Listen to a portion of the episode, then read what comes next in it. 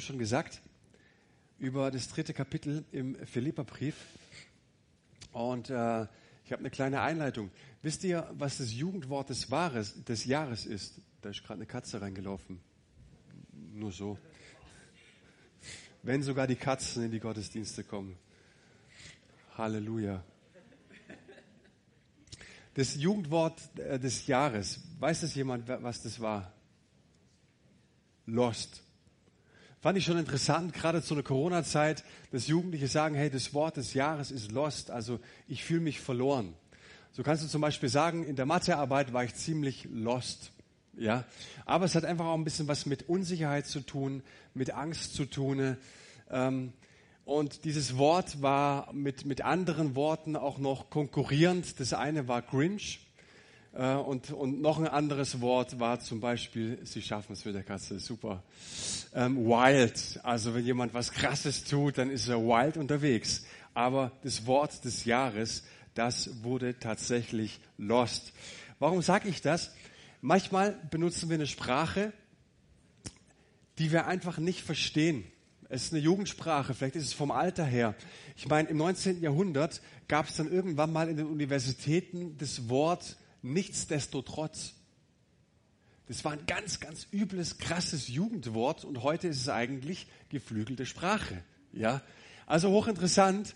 Ähm, manchmal benutzen wir die gleichen Worte, um äh, etwas, etwas ausdrücken zu wollen. Und wir haben es alle schon gehört, aber wir interpretieren es einfach anders. Und wenn du die Bibel verstehen willst, dann musst du wissen, es gibt Begriffe wie zum Beispiel Liebe, Geduld, Frieden, Freude die kennen wir irgendwie schon alle, haben alle anders gehört, nur die Leser und die Hörer von damals haben sie ganz, ganz anders interpretiert, wie wir sie heute äh, interpretieren. Und deswegen ist es wichtig, dass wir gründliche Bibelarbeit leisten. Hey, das Wort Liebe beispielsweise. In Matthäus 22 lesen wir einen ganz, ganz tollen Vers. Mein Skript hat hier irgendwie einen Geist aufgegeben. Liebe den Herrn, deinen Gott, mit ganzem Herzen, mit ganzer Seele und mit all deiner Kraft und mit deinem ganzen Verstand. Was hören wir heute?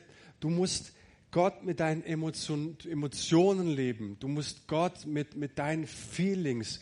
Wenn der Lobpreis gute Gefühle rüberbringt, dann ist er echt. Ich habe neulich schon darüber gesprochen, dass wir sehr oft unsere Gefühle verabsolutieren und sie zum Gott machen. Aber was die damaligen Hörer und Leser daraus gehört haben, ist, hey, ähm, Gott zu lieben, äh, für die damaligen Leute war das Herz der Sitz des Willens und der Handlungen.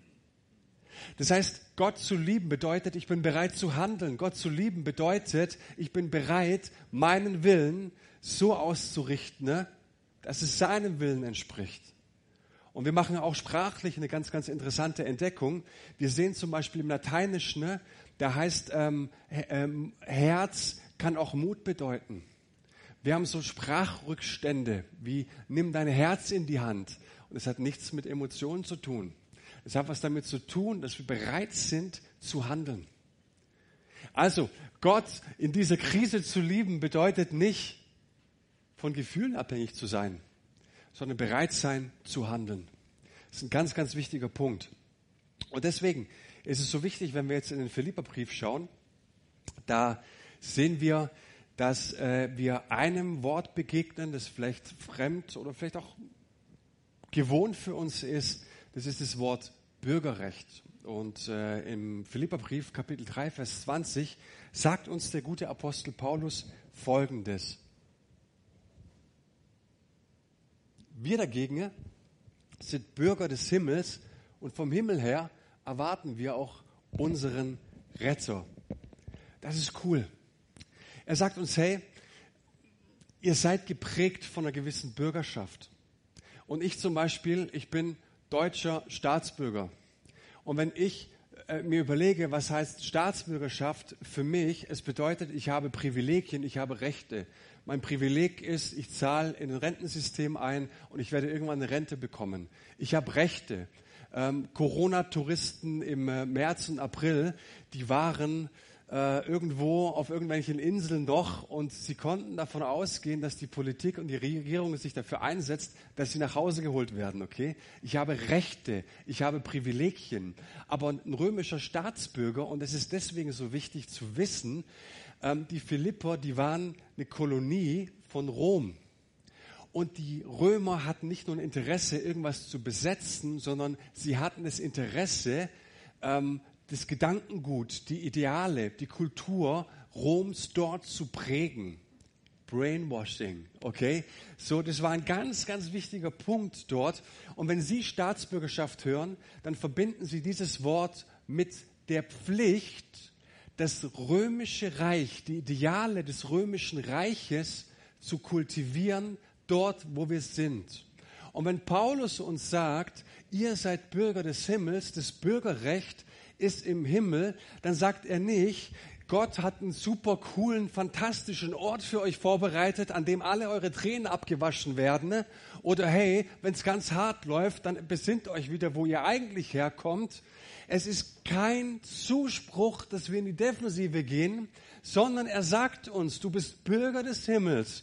Und dann sprechen wir nicht mehr über Privilegien, sondern über die Pflicht, dass da, egal wo du bist, dass du aus diesem Eck, wo auch immer du dich aufhältst im Alltag, dass du da das Königreich Gottes prägst, die Ideale des Königs durchsetzt. In Pfingstgemeinden sagt man manchmal zu solchen Sätzen Amen. Halleluja. Preis den Herrn. Ihr seid Bürger des Himmels. Und deswegen ist es so wichtig, dass wir darüber reden. Ne? Und ich möchte im Folgenden mit euch darüber sprechen, ne? wie wir dieses Bürgerrecht des Himmels auch ausleben können. Mein Problem ist gerade, dass mein Skript immer noch verloren gegangen ist. Und es hat bis gerade eben gut geklappt, habt ihr gemerkt, aber jetzt brauche ich den roten Faden.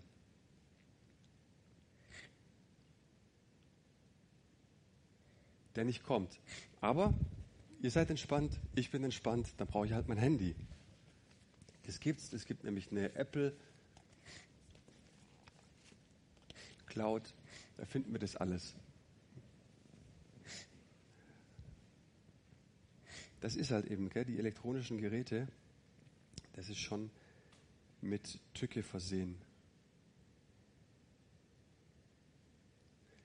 Könnt euch in der Zwischenzeit ja mal Gedanken machen, wie würdet ihr das als Bürger des Himmels dies, dieses, dieses Bürgerrecht kultivieren wollen?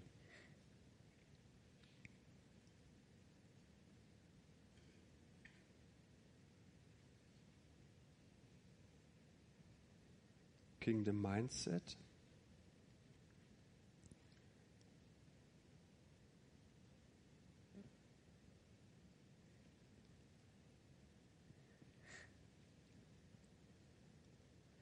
Hab's gleich. Handyansicht? Ha, ich habe es.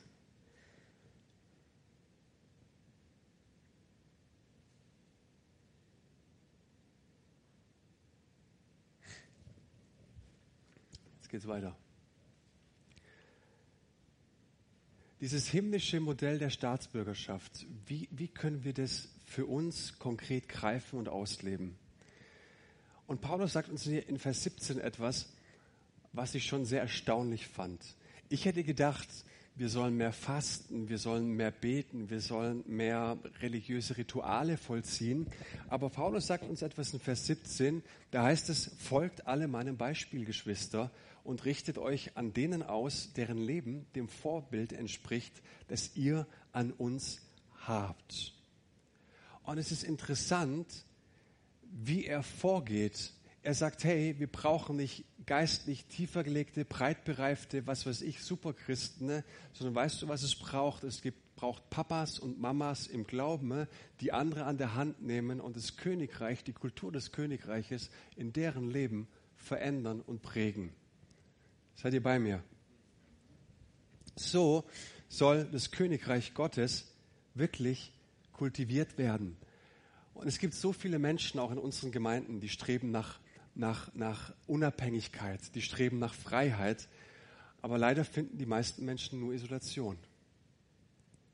Wenn du für dich alleine bleiben willst, und es sagt Jesus auch ganz deutlich, dann wirst du sterben. Nicht in Isolation zu leben, sondern wirklich zu sagen, dieses Leben kann nur gemeinsam gelingen. Und unser Christsein erinnert uns daran, dass unser Leben nie dazu bestimmt war, in Isolation gelebt zu werden. Und wenn du alles vergisst heute Morgen, diesen Einsatz, den solltest du mitgenommen haben. Das Christsein ist ein imitierender Glaube. Es ist ein lernender Glaube. Es geht darum, dass Gott uns Papas und Mamas zur Seite stellt, Mentoren zur Seite stellt, Menschen, die weiter sind als du, nicht besser, weiter. Nicht irgendwie genialer, vielleicht tiefer. Vielleicht haben manche Menschen Sünde überwunden in dem Bereich. Vielleicht sind manche Menschen in ein paar Aspekten einfach nur weiter, weil sie einfach öfter hingefallen sind als du und einfach ein paar Mal öfter aufgestanden sind als du. Darum geht es hier in diesem Abschnitt. Das heißt, wir lernen voneinander. Und Paulus sagt uns dann im elften Kapitel des äh, ersten Korintherbriefes, seid meine Nachahmer, wie auch, wie auch ich Christi Nachahmer bin. Und in diesem Abschnitt sagt Paulus noch ein paar ganz, ganz wichtige Dinge über diese Mentorenschaft, über geistliche Väter und Mütter. Das eine sagt er, wir brauchen Gemeinschaft.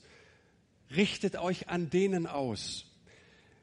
Paulus ruft uns nicht als Einzelne auf, Jesus nachzufolgen sondern Nachfolge gelingt nur im Kontext von guten Beziehungen. Das ist ein ganz, ganz wichtiger Punkt. Er sagt weiter, wir brauchen Mentoren. Folgt meinem Beispiel. Und ich weiß, es hört sich schon ein bisschen stolz an oder eingebildet oder voreingenommen. Also ich meine, wer von euch würde sagen, hey Leute, passt mal auf, folgt meinem Beispiel.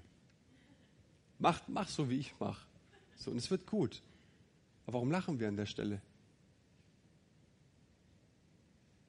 Folgt meinem Beispiel. Er sagt, wir brauchen Vielfalt. Das rettet uns davor, dass wir eine Sekte sind. Eine Sekte grüßt du einem Guru hinterher. Aber er sagt, hey, richtet euch an denen aus, also an mir und an denen, die Vorbilder sind. Es braucht Vielfalt. Es braucht Leute, die aus verschiedensten Hintergründen kommen, die uns auch verschiedene abholen, egal wo wir sind. Und Paulus sagt, folgt mir, aber folgt nicht nur mir.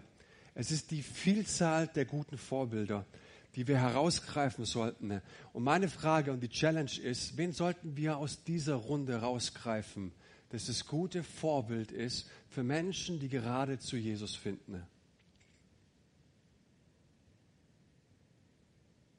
Dürft gerne die Hände strecken.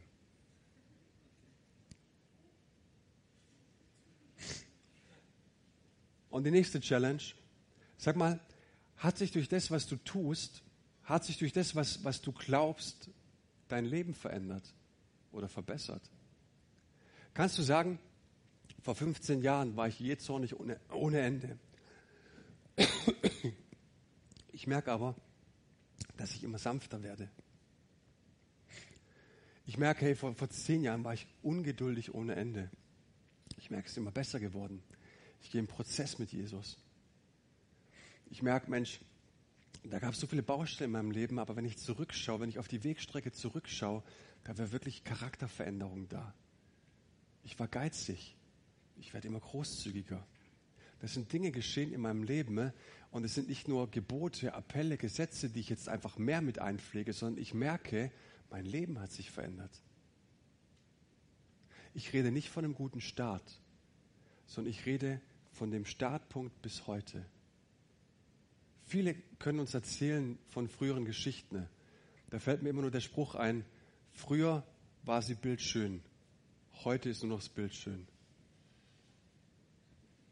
Bist du konkrete Schritte im Glauben gegangen? Nimmt man das wahr? Taugt das, was du tust, taugt das, was du glaubst, dazu, das Leben anderer Leute zu verändern und zu verbessern? Hast du Menschen auf dem Herzen? Kannst du sagen, hey, da gibt es Bereiche in meinem Leben, da bin ich durch, da strecke ich die Hand, da sage ich, Leute, ich nehme euch an die Hand. Was wäre das in deinem Leben? Glaubt an Jesus, aber lebt nicht so wie ich. Das war nicht die Botschaft des Paulus. Sondern er sagt, glaubt an Jesus und lebt so wie ich. Ich bin Vorbild.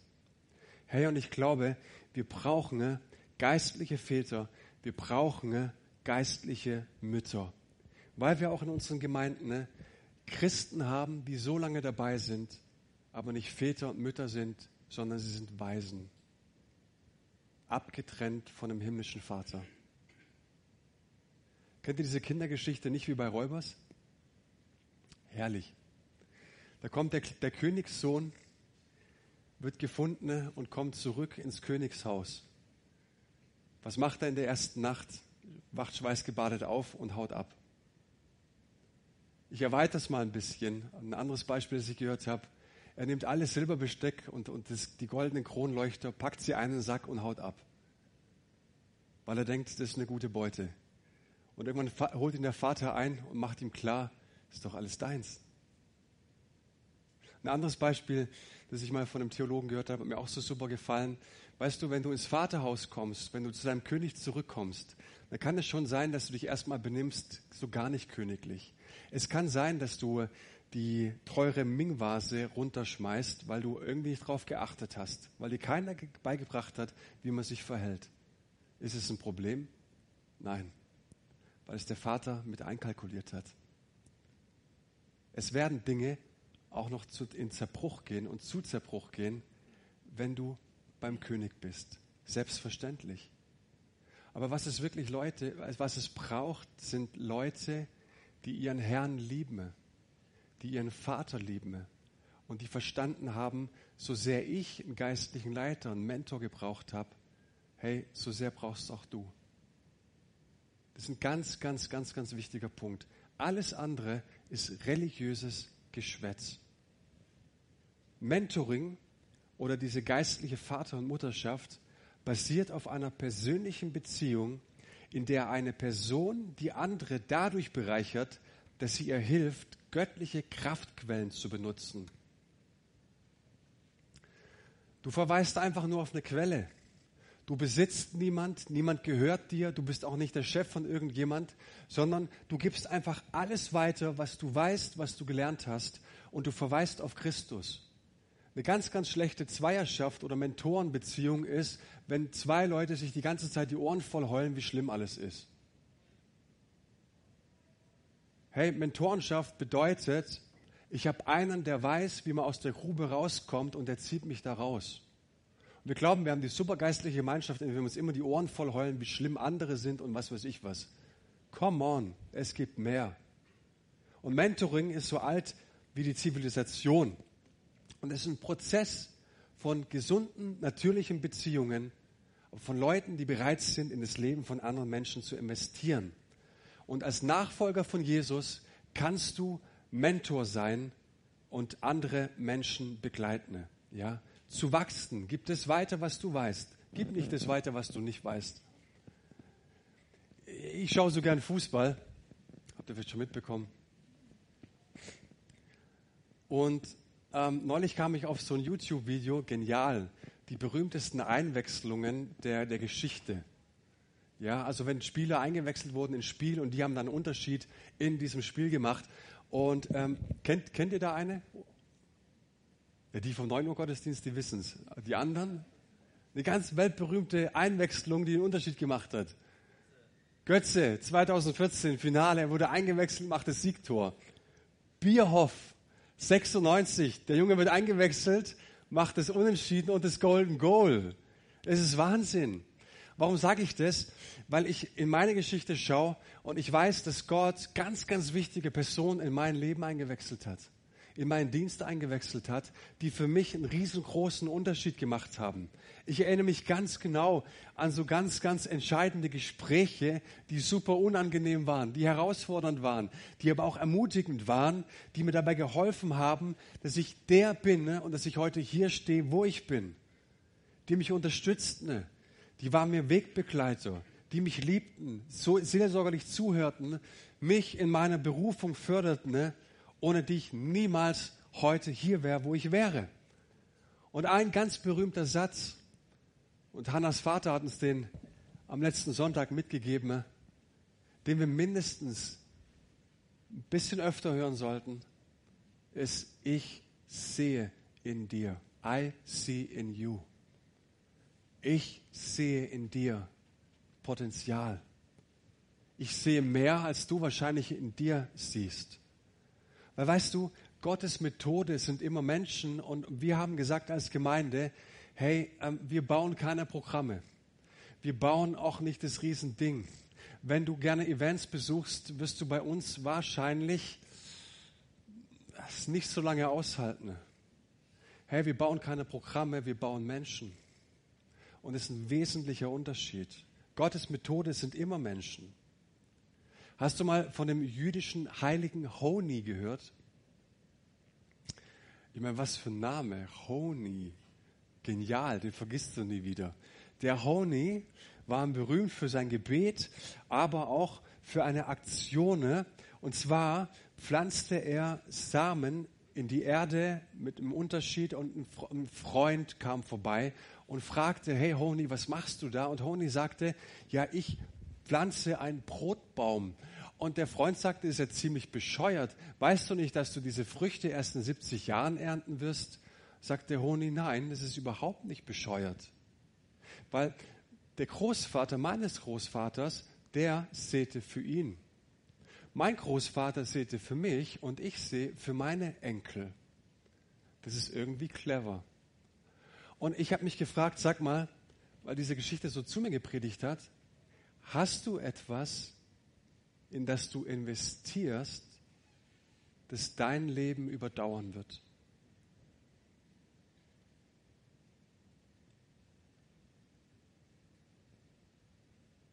Wir sind so sehr geprägt, auf uns zu schauen, gerade jetzt in dieser Corona-Zeit.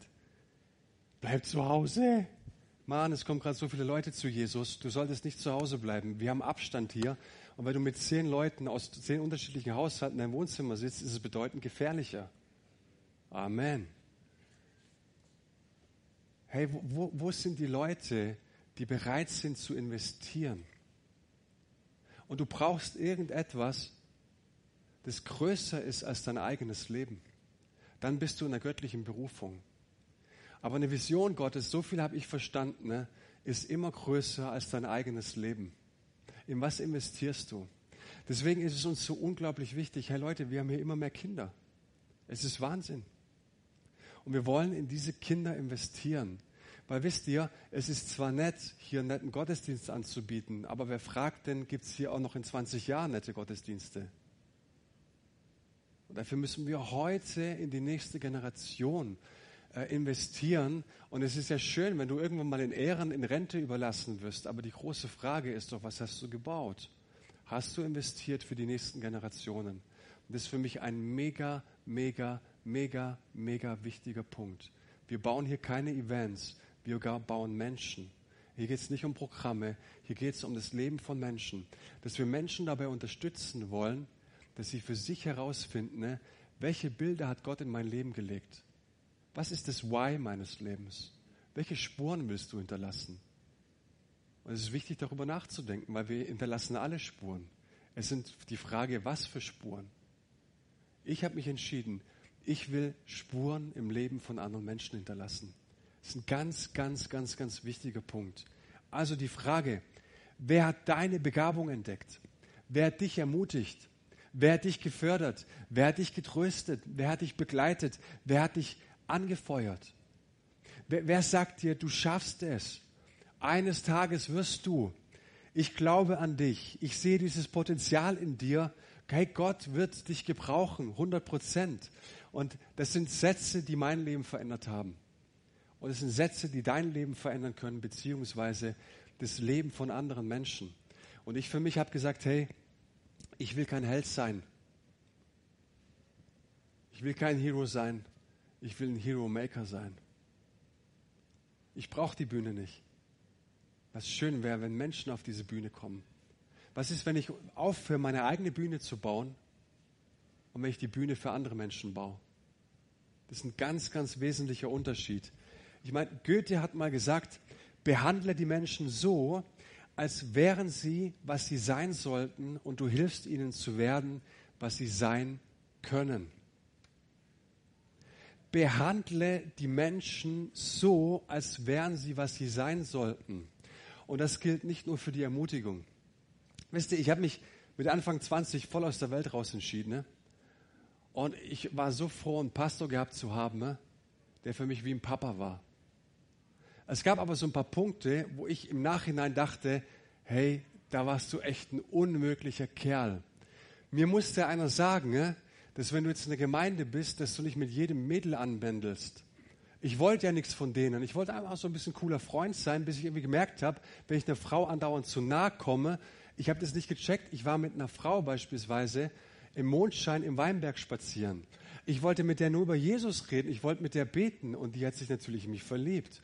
Und irgendjemand musste, ja peinlich heute, aber irgendjemand musste sich das Herz fassen und mir das sagen. Da lachen alle. Auch die Sarah lacht. Weißt du, mein, mein Bruder, ich habe ihn gefragt, ob ich es erzählen darf, ist alles gut. Ähm, äh, ich habe mich für Jesus entschieden ne? und drei Monate, später, drei Monate später war ich das Rauchen weg, äh, war ich's los.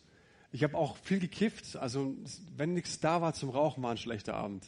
Ja, so ich habe von heute auf morgen damit aufhören können. Das Rauchen hat ein bisschen gedauert, aber ich habe es auch unter meine Füße bekommen. Wahnsinn, einfach ein Wunder.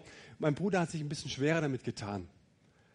Und äh, er war beim Pastor und ähm, auch Mentoring und so weiter. Und dann sagt er, hey, ich muss auf die Terrasse eine rauchen. Kann ich das? Ja, ja, gar kein Problem. Und dann kam der Pastor dazu und fragt, wann willst du denn aufhören? Nicht mit Druck, einfach nur so, einfach nur gefragt. Ja, ja, gerade ist echt mega stressig. Also ich glaube schon, ich meine, mein Bruder hat es ja auch geschafft, irgendwann wird es kommen, es wird schon werden und so weiter. Ja, ja, voll stressig und so. Und dann fragt der Pastor, sag mal, weißt du, was im Teufel sein liebstes Möbelstück ist? Die lange Bank. Und er hat gesagt, ich hätte denn alles heißen können. Aber eine Woche später war es rauchenlos. Warum? Ich sag's mal mit Oliver Kahn, weil einer die Eier hatte, zu sagen, weißt du, was du liegen lässt? Weißt du, was du in Christus hast? Weißt du, wer du bist in Christus? Weißt du, dass Gott lieben heißt, mutig zu sein? Dich dieser feigen Tyrannei, Tyrannei von Süchten nicht aussetzen musst? Dass du ein Statement setzen kannst für dich? Weißt du das? Irgendjemand muss es dir sagen. Ein paar Wochen später kommt Pastor zu mir und fragt mich, hey, wie sieht es denn aus, Thema Zehnten geben? So ein Arsch. Was glaubt der? Was glaubt er eigentlich? Ja, sage ich, gerade ist knapp. W warum denn? Ja, weil am Ende des Monats bleibt es nicht übrig. Und dann sagt er, weißt das Thema ist halt auch, du sollst ja am Anfang des Monats deinen Zehnten geben und nicht am Ende. Und dann hat er mir die Frage gestellt, weißt du, weißt du, warum das nicht klappt? Da sage ich, ja, ich weiß es, weil ich nicht mit Geld umgehen kann. Und er hat sich mit mir hingesetzt und das ist ein Daddy, Mann. Das ist ein Daddy. Und ich erwarte von meinem Daddy, den ich nie hatte. Aber der war mein Daddy. Der hat mir gesagt, wie ich meine Finanzen in den Griff bekomme. Dass ich am Anfang sagen kann, dieser Teil gehört Gott. Weil weißt du, auch hier ist wieder diese Ermahnung in Christus. Wenn das ein menschliches Konstrukt wäre, dann wäre es eine Farce, dann wäre es eine Beleidigung, dann wäre es furchtbar. Aber er sagt, weißt du, was für einen Segen du dir entgehen lässt? Ich habe so viel finanziellen Segen erlebt und ich habe erlebt, hey, mein Erlöser lebt, aber nicht nur mein Erlöser, mein Versorger lebt. Ich weiß, egal wie mein Kontostand aussieht, ich bin treu in dem mein Versorger lebt. Und heute muss ich dir sagen, ich bin dir dankbar. Und ey, wenn ich ein paar Tricks von Karate drauf gehabt hätte, ich hätte denen die Zähne ausgeschlagen in dem Moment, weil ich dachte, hey, was glaubt der, wer er ist? Aber es ist gut, dass er es gesagt hat. Weil weißt du, ein Daddy sagt sowas. Wir brauchen geistliche Väter und Mütter, die bereit sind, Leuten auch mal weh zu tun. Und Kahn wurde mal gefragt, warum habt ihr das Spiel verloren? Sagt er ganz einfach, weil wir keine Eier haben. Und weißt du, warum die Kirche ein zahnloser Tiger ist? Weil wir keine geistlichen Väter und Mütter haben, die bereit sind, den Leuten zu sagen, ne, was, was wir in Gott eigentlich an Fülle haben. Da steht der Geldkoffer und da sitzt der Junge mit der Baseballmütze und bettelt. Und du sagst dem, tu deine Mütze weg. Und die Leute flippen aus. Was erlaubt er sich? Ja, warum? Weil er der Geldkoffer steht. Im übertragenen Sinne ist es so. Es tut mir leid, dass ich darauf rumreite, aber wir sind so ein verweichtliches Christentum. Die kleinste Ansage, das sind wir weg. Spricht dich jemand auf das Thema Zehnten an, Riesentheater. Spricht dich jemand auf deine Nachfolge an, Riesentheater. Aber weißt du, was Jesus uns, zu was uns eingeladen hat? Dass wir täglich sterben. Er hat gesagt, wenn du dein Leben behalten willst, dann wirst du es verlieren. Ja, das sind ja ganz andere. Nein, das sind genau die Themen. Wenn du dein Leben behalten willst, wirst du es verlieren. Wenn du aber bereit bist, dein Leben zu verlieren, dann wirst du es erhalten. Du wirst wahres Leben in mir finden. Das sagt uns Jesus. Das ist der Punkt. Und es ist Jüngerschaft und es ist Nachfolge. Und ich bin keinem böse, wenn es zu hart ist. Aber genau das hat uns Jesus gesagt. Hey, ich sehe, was Gott mit dir vorhat und es begeistert mich. Da möchte ich dabei sein. Ich möchte dein und Gottes Weggefährte sein auf deiner Reise nach Hause zum Vater. Das ist aber schön gesagt. Ich möchte dein Wegbegleiter sein für alle Themen. Und es ist Ermutigung und es ist Ermahnung. Herr Jesus hat 75 Prozent seiner Zeit in seine Jünger investiert. Und ich finde es crazy, dass er einen Terroristen in sein Team ruft und einen Kollaborateur, einen Zöllner. Und die haben sich niemals, sind sich an die Gurgel gegangen. Warum? Weil Jesus Wegbegleiter war. Aber er hat mit Dingen, über Dinge gesprochen und ich wäre gerne Zeitzeuge gewesen, ne? was für konkrete Gespräche mit er mit ihnen geführt haben. Und wir wollen uns wirklich nicht mehr fragen, wie viele Leute haben wir in der Gemeinde, wie wachsen, sondern die Frage stellen, wen können wir fördern, um ihn zu senden, damit durch ihn das nächste große Kapitel der Geschichte von Gott geschrieben wird. Das ist eine andere Fragestellung, die eine andere Definition von Erfolg bringt. Daraus ergeben sich andere Ziele, die andere Prioritäten erfordern und in der Folge andere Prozesse auslösen ne, als meist üblich. Es steht nicht mehr im Vordergrund, wie viele Gottesdienstbesucher habt ihr, wie viele Mitglieder gehören dazu, sondern die neuen Fragen lauten, ne, in wie viele Menschen investiert ihr? Zeit, Liebe, Hingabe, Geld, Geduld, all diese Dinge. Und es gibt einen so einen Spruch, es ist eigentlich einer meiner Lieblingssprüche, der heißt, meine Früchte wachsen auf den Bäumen anderer Menschen. Meine Früchte wachsen nicht auf meinen Bäumen. Die wachsen auf den Bäumen anderer Menschen. Und ich habe aufgehört zu sagen, Herr, segne mich, sondern segne ihn, segne sie. Für wen kann ich Heldenmacher sein? Wen kann ich unterstützen? Wo sind, frage ich einfach mal provokant, wo sind die geistlichen Väter und Mütter? in dieser Zeit, wo Gott uns Menschen über den Weg schickt, die Jesus Christus gerade kennenlernen? Wo sind Menschen, die Verantwortung übernehmen wollen? Das ist so und so ein wichtiger Punkt. Hast gewusst. Letzte Geschichte und die Elita, die macht schön emotional. Ich habe sie schon mal erzählt, finde ich Wahnsinn. Äh, John Piper kennt vielleicht jemand, amerikanischer Pastor. Der stand so in den 90er Jahren, frühen 90er Jahren, stand der vor einer Jugendveranstaltung, zehntausende Menschen. Also es war voll ohne Ende. Und er fängt eine Geschichte an zu erzählen und, und er sagt ihnen, Leute, es ist so wichtig, dass ihr wisst, für was ihr lebt, für was ihr euch einsetzt, für, für, für was ihr euer Geld ausgebt, in was ihr investiert, ja. Und er erzählte auf einmal die Geschichte von zwei Missionarinnen, die vor 30 Jahren aus ihrer Gemeinde ausgesandt wurden, ne, um nach Kamerun zu gehen. Die eine war Ärztin, die andere war einfach Missionarin. Die sind von Dorf zu Dorf gezogen, ne, haben den Ärmsten der Armen gedient, haben Menschen zu Jesus geführt, haben kleine Hauskirchen gegründet, sind weitergezogen, haben das Ganze getan. Und im Alter von über 80 Jahren wurden diese zwei Frauen die Kehle aufgeschlitzt in Kamerun. Und die Gemeinde sagte, was für eine Tragödie, wie schrecklich, wie kann Gott es zulassen? Und der Pastor fragte sie, warum redet ihr von Tragödie? Ist es eine Tragödie, alles für den Herrn einzusetzen, alles zu geben, nie verheiratet gewesen zu sein, niemals einen Strandurlaub gehabt zu haben, aber wirksam gewesen zu sein und zu sehen, dass Gott jeden Tag dich als Segen setzt für andere Menschen.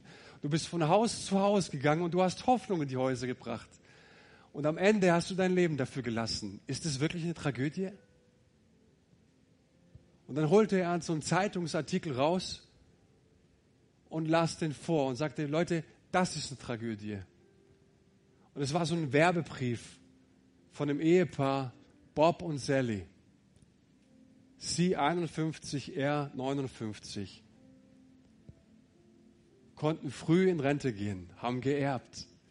Ein großes Haus am Strand, eine Yacht davor, jeden Tag auf die Yacht, Freunde bis spät in die Nacht, Frühstück erst ab elf. Auf die Yacht zum Muschelsammeln, Softball spielen, das Leben war der Hammer. Und John sagte, das ist eine Tragödie. Das ist eine Tragödie. Weil weißt du, was uns diese Welt sagt? Diese Welt sagt uns, du brauchst ein Haus. Du brauchst eine schicken Autos. Du brauchst einen Besitz. Du brauchst eine Sicherheit. Du brauchst alles. Tu alles dafür. Aber ich stehe heute Morgen hier und sage, hey, kauf diese Scheißlüge nicht ein. Es ist eine Lüge. Du bist als Nachfolger von Jesus nicht dazu berufen, dir die größten Sicherheiten zu bringen, sondern jetzt in dieser Zeit einen Unterschied zu machen, dich nicht zurückzuziehen, sondern zu sagen, egal wo ich bin, ich bin ein Bürger des Himmels. Und wenn die Zahlen noch so steigen, aber ich werde einen Unterschied machen. Und Leute, ganz ehrlich, es wird nicht so bleiben, wie es ist. Deswegen predige ich auch so klar. Weil ganz ehrlich, entweder du verlierst dein Leben weil du es nicht geben wolltest, oder du gibst es freiwillig.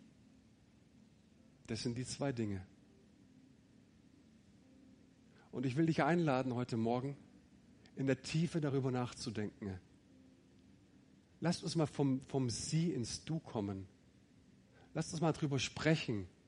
Hey, warum klappt Nachfolge nicht? Warum erlebst du nach 20 Jahren keine Unterschiede? Warum bist du immer noch dasselbe wie vor 20 Jahren? Dürfen wir darüber sprechen?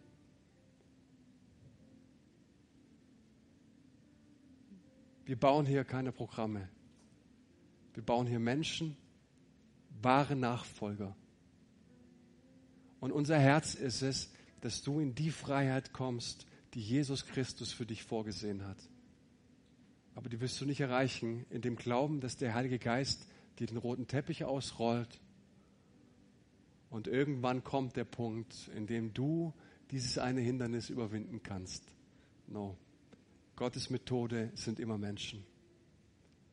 Und ich möchte dich ermutigen, darüber nachzudenken, für wen kann ich ein Vater sein? Vielleicht brauche ich auch einen Vater, vielleicht brauche ich eine Mutter. Zu Anfang zu beten und zu fragen, Gott, hey, schick mir bitte Menschen in mein Leben, die für mich Vater und Mutter sein können. Weil wenn ich Vater und Mutterschaft nicht erlebe, werde ich andere Menschen auch nie dabei unterstützen können. Okay? Ihr habt es überstanden. Jesus, wir danken dir von ganzem Herzen. Ich liebe es, dass das Paulus so, so klar ist, so deutlich ist. Und ich bitte dich, dass, dass du uns herausforderst in dieser Frage, hey, sag mal, sind wir Vorbilder? Sind wir wirklich Menschen, auf die man aufschauen kann? Sind wir Menschen, von denen man lernen kann? Sind wir Menschen, die die Menschen tiefer und weiter ins Reich Gottes führen können? Und ich bete, dass Menschen aufstehen durch die Kraft deines Geistes, dass sie neu ermutigt werden, neu begeistert werden, neu befähigt werden, dass da, wo es sein muss, dass sie zur Buße kommen. Hey, das ist mein Gebet in deinem Namen, Jesus. Amen. Ich lade dich ein, gib doch jetzt während diesem, diesem Lied echt eine Antwort. Reagier darauf und, und sprich mit deinem Gott darüber.